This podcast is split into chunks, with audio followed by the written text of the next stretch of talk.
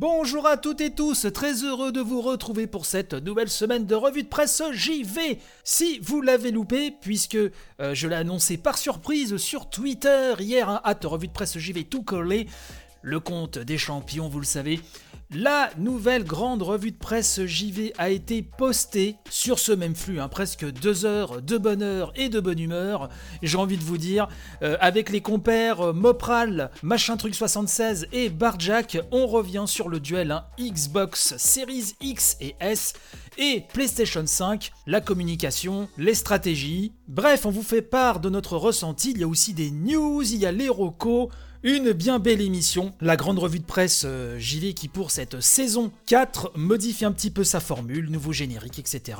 Rubrique quelque peu différente, n'hésitez pas à nous dire ce que vous en avez pensé. Je remercie encore grandement Mopral, Machin Truc 76 et Barjack pour leur participation. Et vraiment, on a de bonnes discussions, de bons débats, je pense que ça peut euh, vous intéresser. Ce matin, on va parler de la PlayStation 5 puisque hier, dimanche, nous avons vu la première prise en main euh, de la PlayStation 5 par des youtubeurs japonais. Alors moi j'ai suivi ça via la chaîne YouTube de Jeux Vidéo Magazine, hein, je, les salue, avec Florent Gorge qui, faisait une traduction en simultané.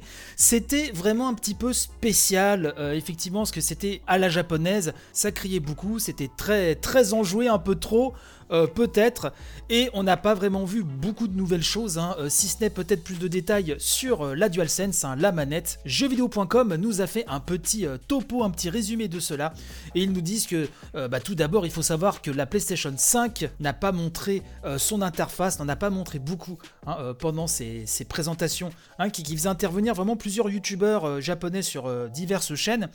L'intérêt, nous dit-on, était davantage de montrer quelques jeux comme Astro's Playroom, hein, effectivement, euh, qui sera directement intégré dans la PlayStation 5, Godfall, euh, Balan Wonderworld, hein, le, jeu de, Yuji Naka, et euh, d'en savoir un petit peu plus sur la spéciale édition de Devil May Cry 5.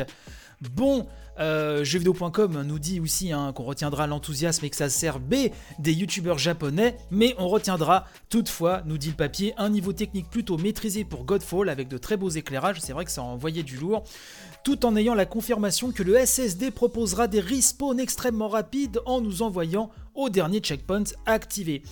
Balan Wonderworld de son côté a fait le taf. Hein. Euh, là, je vous donne mon, aussi mon ressenti. C'est très mignon. C'est pas avec ce genre de jeu hein, que la surpuissance de la PlayStation 5 va vous éclater euh, aux yeux. Mais voilà, vous savez, j'aime beaucoup euh, Yuji Naka, j'aime beaucoup cette image très Dreamcast GameCube des jeux Sonic Team. Donc, on attendra de voir un petit peu plus ce que ça vaut.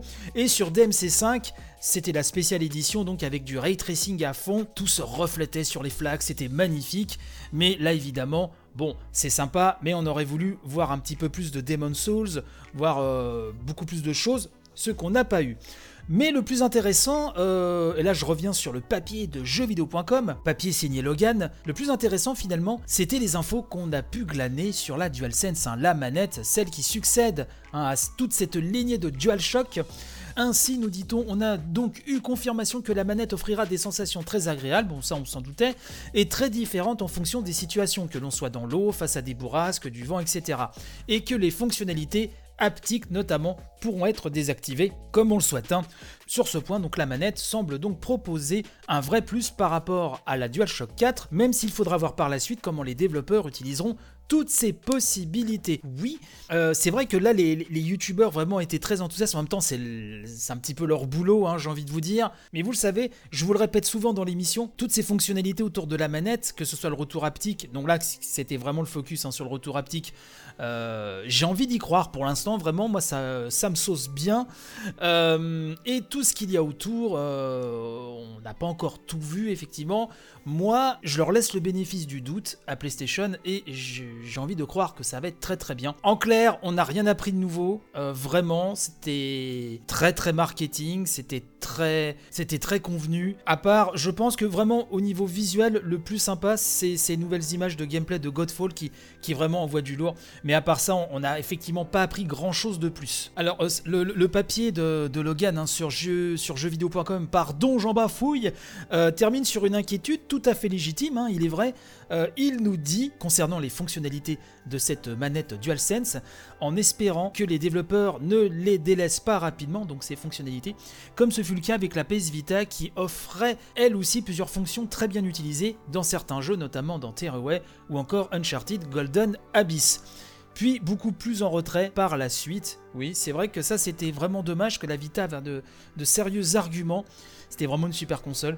Euh, donc en espérant que, et surtout moi je pense à l'effet euh, Nintendo, hein, la 3D sur la 3DS, les vibrations HD de la Switch, euh, qui servent plus à grand chose maintenant.